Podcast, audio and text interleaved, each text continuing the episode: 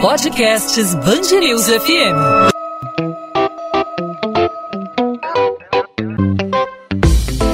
Dois às 20, com Maurício Bastos e Luana Bernardes.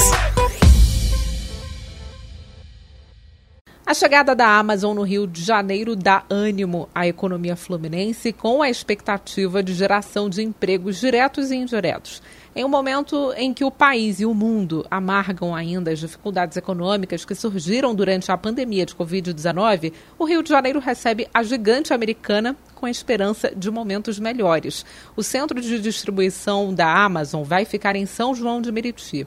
A empresa já tem sede em outros nove pontos do país. A cidade da Baixada Fluminense, apelidada de Formigueiro das Américas, tem 13 mil moradores por quilômetro quadrado e fica, claro, estrategicamente às margens da rodovia Presidente Dutra. Nos períodos de maior consumo, como Black Friday e Natal, a expectativa é de que o centro de distribuição gere até mil vagas temporárias. Uma notícia muito boa.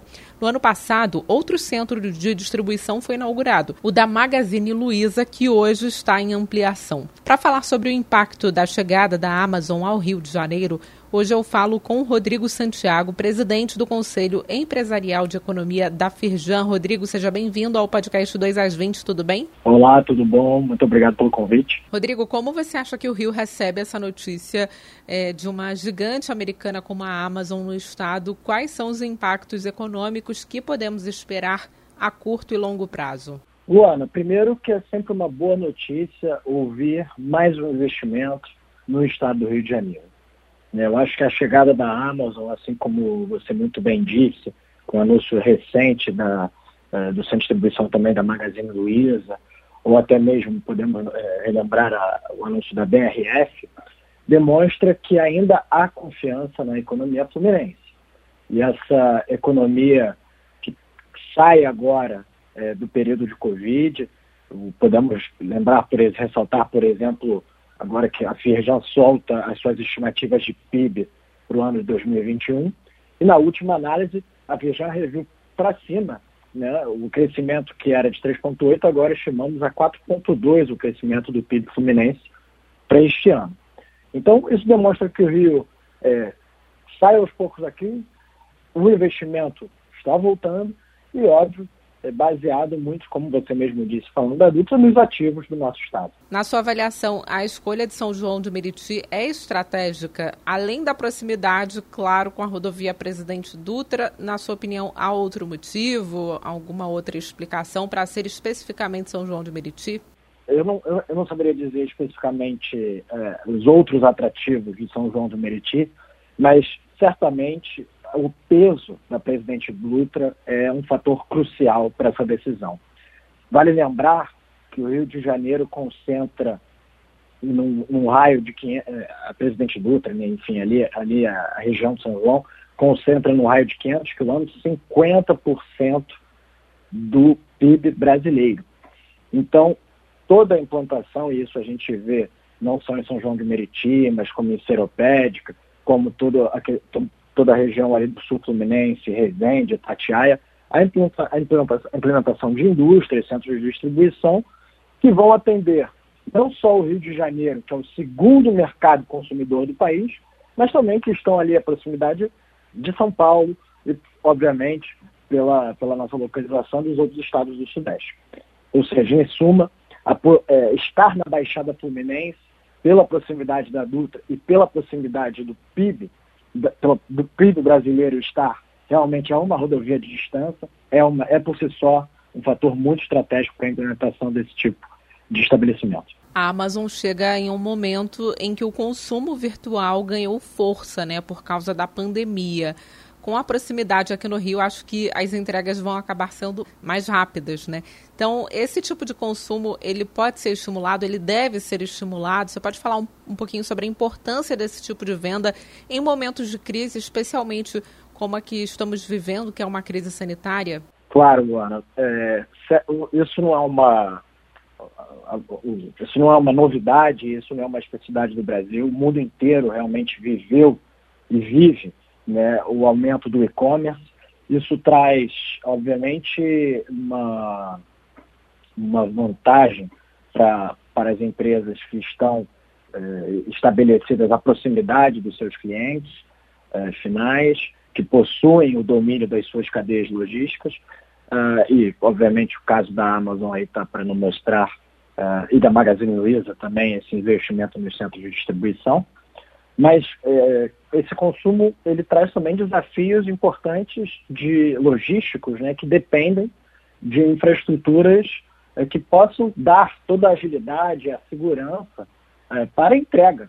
Né? Então, como você bem disse até no início, uma, uma para que a gente viva e surfa, é, que o Rio de Janeiro continue a surfar a onda do e-commerce, mas não só da venda tradicional, da, da, da economia tradicional, é necessário que haja é, investimento é, na, na segurança, em infraestruturas básicas, e isso a Firjan tem sempre apontado como realmente uma alavanca para o desenvolvimento do Estado. Esse vai ser um papel fundamental do Estado, uma responsabilidade muito grande de combater a criminalidade, garantir a segurança. A gente viu muitos casos de roubos de carga que assustaram empresas em outros anos aqui no Rio de Janeiro. Hoje a gente não tem aquele boom de roubo de cargas que a gente teve alguns anos atrás, né? Mas esse trabalho continua tendo que ser feito, né? Não, certamente. O que a gente, é, é, o, o roubo de carga ele entra como um elemento uh, de segurança pública, uh, mas especificamente ele é um fator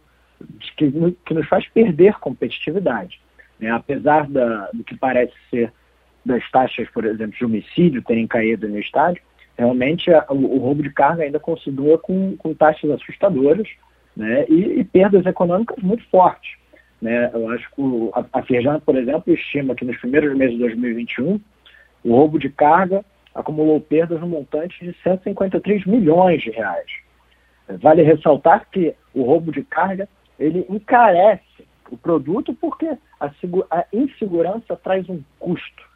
E esse custo quem paga sempre é o consumidor. Esse consumidor que também é um cidadão. Então, que por isso é o nosso é o dever de todos, né, nos preocuparmos com uh, os investimentos do Estado na segurança pública não e, obviamente, é, na, na, segurança da, das cargas, né, na segurança do, transporte de cargas, porque isso quem paga no final das contas somos nós. Então, é, esse desafio é um desafio, claro, econômico, mas ele é, acima de tudo, um desafio social e crucial para o desenvolvimento fluminense. Podemos falar também em desafio fiscal para o governo do estado, porque dentro do país temos aí a competição entre outros estados, né? Todo mundo quer ter uma Amazon, uma Magazine Luiza para atrair emprego, para atrair investimento. Quais são os desafios fiscais do estado para manter a Amazon aqui e trazer empresas semelhantes para o estado? Isso é um excelente ponto. O, o Rio de Janeiro, como é, você bem sabe, Luana, vive é, está renegociando né, a sua adesão ao novo regime de recuperação fiscal, é, o que impede que muitas vezes a impressão né, de que isso poderia ser um fator de, que quiser jogar contra a competitividade das empresas instaladas aqui, porque impedia né, muita, o, o, Estado de realizar, por exemplo, é, novos incentivos fiscais. Mas isso não nos impede de, de copiar né, o que já temos de incentivos nos outros estados do país. Então, é, o Rio de Janeiro não tem que ficar atrás né, dos outros estados do país, nós não podemos continuar naquele ambiente de guerra fiscal. O Estado, sim, tem, tem que ter a austeridade necessária para sanear é, as suas contas, para manter uma capacidade de investimentos, mas ele não pode deixar o empresário que confia né, no Rio para trás. Então, o exemplo do centro de distribuição realmente é um belo exemplo, porque isso foi é, uma cópia do regime que tinha o Espírito Santo, o regime tributário. Então, essa política tributária para esse, uh, esse setor da economia certamente foi crucial para atrair esses investimentos. Mas não, nós não, então, acho que a mensagem principal é o Rio de Janeiro deve estar atento é, a não ser é, deixado para trás, mas ter a consciência de contas é, que, que, que, as, que, as, contas do Estado são é, bem geridas, sem a roubalheira que a gente pode ter visto no passado, para justamente ter a sua capacidade de investir e de ajudar o empresário seja ele industrial ou não, que é aquele que é aquela pessoa que gera valor, que gera emprego no nosso estado. Então, uma, uma da, acho que vale vale ressaltar aqui nesse momento é, o, o, bom momento que vive o, o, nosso estado, graças à concessão da SEDAI. Né? Essa concessão da SEDAI é uma injeção de capital é, no estado é, e, obviamente, também com uma expectativa de melhoria da, das condições básicas né, de vida do ser humano, que é o saneamento. Uh, então, é, essa injeção de recursos que o governo pretende também utilizar para as obras de infraestrutura, mas para todas as obras que foram anunciadas no Pacto RJ, mas não só. Nós, por exemplo, na Feijão, sugerimos 22 projetos de infraestrutura, documento entregue diretamente ao governador, documento esse que, que nomeamos Rio Canteiro de Obras, para que a competitividade do, do Rio de Janeiro eh, não só seja mantida, né, a situação atual seja mantida para aquelas, para aquelas empresas que já uh, decidiram aqui se instalar, mas também para atrair novos investimentos. Né? A economia do mar é uma economia pujante para o Brasil e para o Rio de Janeiro. Temos aqui toda a indústria, da, a indústria do óleo e gás e, e os desafios da transição energética. Temos também todo uma, um setor agrícola, interior do estado pujante em especificidades regionais. Enfim, o Rio de Janeiro é uma, uma, um mar de oportunidades que realmente essa, esse diálogo entre o público e o privado, tendo noção, boa noção das prioridades, deixando de lado a política e realmente atacando aqueles canteiros essenciais para a competitividade do nosso estado e para o bem-estar de todos os cidadãos fluminenses, é o que se espera, eu diria, é, de todo de todo diálogo público-privado, mais uma vez, e obviamente de todo o governo. Rodrigo Santiago, presidente do Conselho Empresarial de Economia da Firjan, obrigada pela participação aqui no podcast 2 às 20. Muito obrigado, Ana.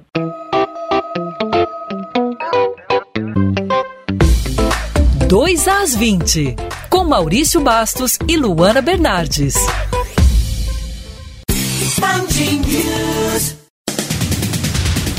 Os cariocas e turistas que tentaram entrar em estabelecimentos de uso coletivo sem apresentar o comprovante de vacinação nesta quarta-feira tiveram que voltar para casa. O decreto municipal que estabelece que as pessoas devem comprovar que estão devidamente vacinadas já entrou em vigor e é válido para quem deseja acessar academias, piscinas, pontos turísticos, museus, centros comerciais, cinemas e teatros. Por enquanto, a medida ainda não vale para bares, restaurantes, shoppings e lojas. O Superior Tribunal de Justiça negou o pedido de liberdade feito pela defesa do ex-garçom Glideson Acácio dos Santos, acusado de comandar um esquema de pirâmide financeira com criptomoedas. O juízo apontou indícios de movimentações financeiras atípicas que chegariam a bilhões de reais, valores que estariam sendo remetidos ao exterior como uma possível forma de ocultar o patrimônio investigado. O juiz também considerou o potencial risco de fuga dos investigados e a possibilidade de lesão irreversível aos investidores. O corpo encontrado enrolado em uma rede na Ilha Grande, na Costa Verde Fluminense, é de Leonardo Machado, de 52 anos, desaparecido há quase um mês. Ele e a companheira Cristiane Nogueira saíram de barco no dia 24 de agosto para ver o pôr do sol. O corpo de Cristiane foi encontrado no dia 29 de agosto. A polícia acredita que os dois foram vítimas de um naufrágio. O barco foi localizado, mas ainda não há confirmação de que era das vítimas, pois está em um ponto muito profundo do mar. Apresentado oficialmente como novo jogador do Vasco, Nenê já pode reestrear com a camisa do Cruz Maltino na quinta-feira contra o CRB em Alagoas. Essa vai ser a segunda passagem do jogador de 40 anos em São Januário. Durante entrevista coletiva nesta quarta-feira, Nenê afirmou que está à disposição do técnico Fernando Diniz. O nome do meia, inclusive, já foi regularizado junto ao boletim informativo diário da CBF. 2 às 20. Podcast 2 às 20 vai ficando por aqui. Eu, Luana Bernardes, volto na quinta-feira com mais um episódio para você, ouvinte da Band News FM. Até lá, você pode entrar em contato comigo pela minha rede social, meu Instagram, Bernardes Luana, Luana com dois N's, onde eu também falo sobre a coluna de literatura aqui da Band News FM do Rio de Janeiro. Tchau, tchau.